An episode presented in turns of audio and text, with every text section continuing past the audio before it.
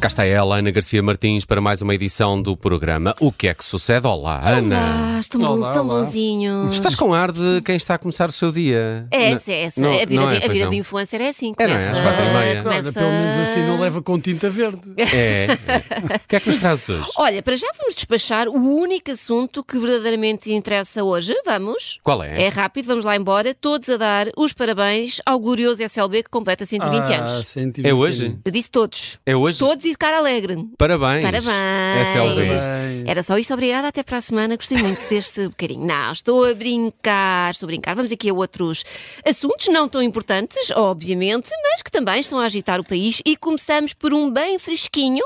Não tem mais do que um par de horas e é precisamente eh, Luís, Luís Montenegro. Então não é que Luís Montenegro se tornou na mais recente vítima dos ativistas pelo clima. É verdade, estava o senhor muito bem na sua vidinha, numa ação de campanha da Aliança Democrática na BTL, com meia dúzia de gatos pingados a gritar. Eu não sei se vocês viram o vídeo. O vídeo. Claro. Eh, portanto, havia meia dúzia de gatos pingados Montenegro, assim, com este entusiasmo. Montenegro. Mon- Foi mesmo antes, segundos antes, e de repente aparece um, um maluquinho, perdão, eh, um ativista do clima, sabe Deus de onde, e pespega-lhe com um balde de tinta verde É cabeça. verdade. Eu, eu fiquei Ah. com uma dúvida é se aquilo vai sair bem, não é? Ele já apareceu. ainda vi Ele já disse, Já ele, está- ele já disse está a que sair passou bem. uma hora. Uma hora, uma, Uma hora. hora. Epá, imagina uma coisa que não saísse. E ele, Ele tinha disse que fazer foi a muito pouco campanha. sustentável porque, porque esteve precisamente uma hora e que irritou um pouco a pele. Ficou com a pele um pouco irritada. É, aquilo... pá, não é amigo do ambiente. Não foi só a pele, ele próprio ficou um Ele bocadinho ficou irritado. irritado. Por acaso já apanhei duas ou três vezes o Montenegro, assim, Ai, numa situação não, mais. pensava que tinhas apanhado. Com Não, não, isso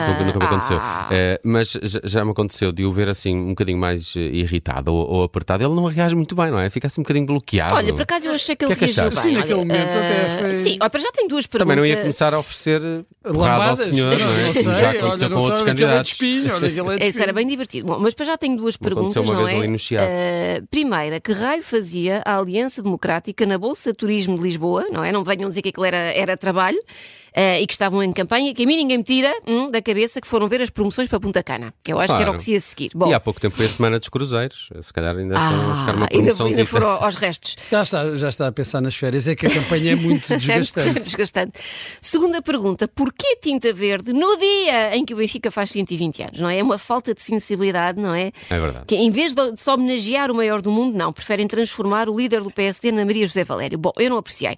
De salientar, olha, que falávamos sobre isso, eu achei a resposta de Luís eh, Montenegro muito nobre, revelou bastante fair play. Disse ele, ainda com tinta ali em pastalho o cabelo, eh, disse ele, estava a faltar uma coisa assim mais animada. Disse ele. Sim. Eu achei, eu achei. É Sportingista, Luís Montenegro. Eu acho que é Eu acho que não, portista. acho que é portista. É portista? É portista. É portista. Então não deve ter Parecia assim o, o Hulk eh, ou, ou o Ou Shrek. Shrek, ou Shrek. Pois é. Ah, E eu sinto que Montenegro pode ter conquistado aqui muitos, muitos votos, porque um homem que reage com esta leveza a uma catástrofe destas, não é? Está pronto para tudo, venham orçamentos do Estado, cheias, manifestações de professores. Ele está pronto. Já depois, já mais calmo nas suas redes sociais, Montenegro deu seguimento à sua postura de Dalai Lama de espinho e escreveu: Estou focado em dar respostas aos problemas das pessoas e contribuir para termos um mundo e um país sustentável e equilibrado. O meu governo terá um Conselho de Ministros dedicado à transição climática e energética. Por mais tinta que me atirem, continuarei a ser o mesmo. Achei corajoso, mas pelo simples não, não incentivava ao uso de mais, eh, de mais tinta, porque Ou- isto se ou calhar. então, hum, Andar com oleado. Não. Quem, quem escampou isto foi Nuno Melo, que esteve ali com o seu pullover impecável. Uns o seu pinguitos pullover, na, na, ah, na bainha. aos ombros, como se nada fosse. Ah, bom, o ato rebelde foi reclamado pelo movimento Fim ao Fóssil, que em comunicado defende que nenhum partido tem um plano adequado à, à realidade climática e com esta brincadeira, ah, de, Montenegro teve de recolher, ainda tentou ir à casa de banho, não conseguiu tirar aquilo, e o resto da ação de campanha sobrou precisamente para Nuno Melo, que considerou o protesto um ato cobarde e infantil.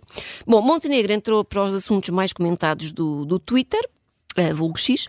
Nas redes sociais, as pessoas não, não foram solidárias com os ativistas, não foram, e temos comentários como, para já temos aproximadamente uns 88 mil a dizer isto não é ativismo, isto é vandalismo, Eh, e depois temos pessoas, eu gostei deste diz, acho tão inspirador, tão divertido, podíamos usar este método de atirar tinta a todos os ativistas e membros dos vários partidos políticos e transformar Portugal no maior território de batalhas de paintball.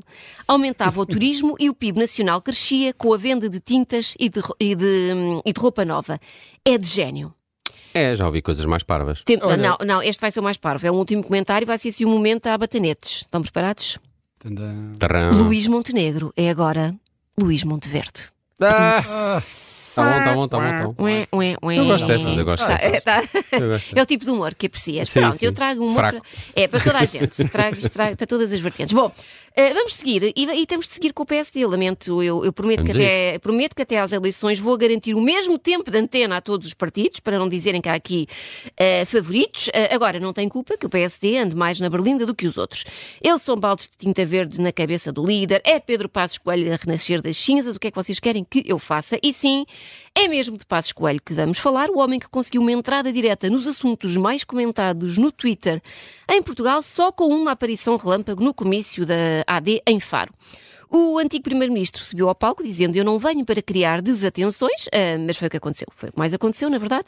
Gerou-se todo um sururu em torno da sua presença. Então Passos Coelho disse muita coisa, que estava ali para retribuir o apoio de Mon- que Montenegro lhe deu quando ele era líder do PS, do PSD, aliás. Ahm, disse que a vitória da AD é a coisa mais natural do mundo, eh, que a governação socialista foram oito anos falhados e ainda se aventurou nas temáticas do aumento da insegurança e do aumento da imigração em Portugal. Comentários nas redes tivemos assim aos, aos milhares, muitos contra, muitos a favor, portanto eu peguei só aqui nos comentários das redes feitos pelos partidos. Mariana Mortágua disse, ou escreveu, Passos Coelho entrou na campanha a imitar o discurso da extrema-direita, como Ventura associou de forma mentirosa imigração e insegurança, a xenofobia do Chega aponta o dedo aos imigrantes para poupar os donos disto tudo, na campanha da Aliança Democrática assume-se o mesmo discurso vergonhoso. Já o PS também no Twitter fez um longo comentário sobre, não vamos ter tempo agora para ler tudo, porque é mesmo muito longo, eh, sobre os cortes impostos durante a governação de Passos Coelho e terminou com o país tem memória. Pedro Passos Coelho não foi além da Troika sozinho, ele fê-lo com o apoio acérrimo de Luís Montenegro. O problema de Luís Montenegro é o mesmo de Pedro Passos Coelho, não tem credibilidade. Já o Chega foi mais sucinto e escreveu apenas Luís Montenegro devia aprender com Pedro Passos Coelho. Foi a Pumba. tónica do discurso de Ventura Foi. também, não é? Foi uma coisa assim curta. Bom, vamos deixar-nos de politiquices e vamos a uma descoberta.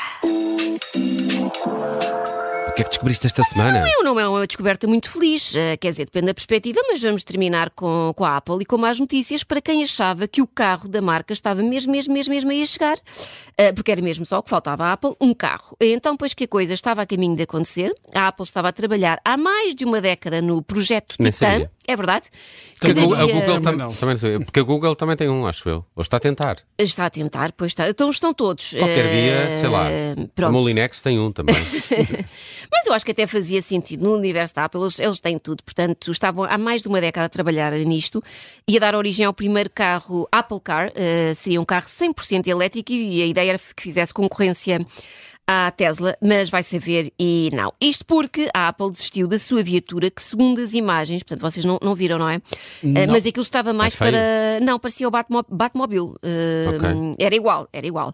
E porquê é que desistiram? Porque decidiram que era prioritário concentrar-se noutras áreas de negócio mais estratégicas. Vai daí, avisou. Exato, telefones. Coisas que eles percebem. Uh, vai daí, avisou os mais de 2 mil funcionários que estavam alocados ao projeto e que uh, disse-lhes: Olha, meus amigos vão ter de mudar de departamento e vão ter de voltar-se para a inteligência artificial, que é nisso que a Apple quer apostar e a alegria que não deve ter sido. Bom, o Apple Car era o projeto mais ambicioso de sempre no universo Apple, uma coisa assim meio de ficção científica. Era um carro movido por chip, sem volante, sem pedais, provavelmente sem Autónomo. dentes também. É, é, não precisa, então não precisa de ninguém conduzir. Não precisa de ninguém conduzir, podes ir a fazer a tua vininga. E, e as pessoas provavelmente também, além disto tudo, eh, sem dinheiro, porque aquilo era bicho para ter um custo estimado de eh, qualquer coisa como 110 mil euros. Isso Para prazo, ia ser 110 aqueles mil carros que as empresas portanto. dão, não é? Aos diretores. Eh, Este foi, É o que aliás, eh, um dos principais motivos para a Apple ter desistido do, do projeto. O lançamento já tinha sido adiado para 2028, agora nem isso. Portanto, projeto cancelado, acabou-se a brincadeira e agora vão ter que brincar a outra coisa que não aos carrinhos. Isto, isto também é prova que a Apple é uma marca eh, que vive, que tem um público muito fiel, não é? Sei lá, se fizer sempre Não interessa, o, higiênico, não interessa o que eles lançam, não interessa. Exato. E tu- Os fãs da Apple Eles anunciam comprariam. que vão lançar qualquer coisa e as pessoas já querem, não, não interessa o que. Isso é estranho. o que seja, ou mesmo que seja uma coisa que já existe, não é? Pode ser absolutamente redundante, as pessoas vão querer por cada Apple. Exato. Isto é Acontece espetacular. mesmo com a Ana Garcia Martins quando vem à Rádio Ah, Observador, está para. tudo a ouvir à Ah, quarta, seu bobo, à tarde, seu bobo. sábado depois do meio-dia com a edição de fim de semana e eh, é com a Ana Garcia Martins que terminamos agora. Ana, eh, bom resto de semana. Obrigada, muita saudinha, sobretudo. Obrigado, igualmente.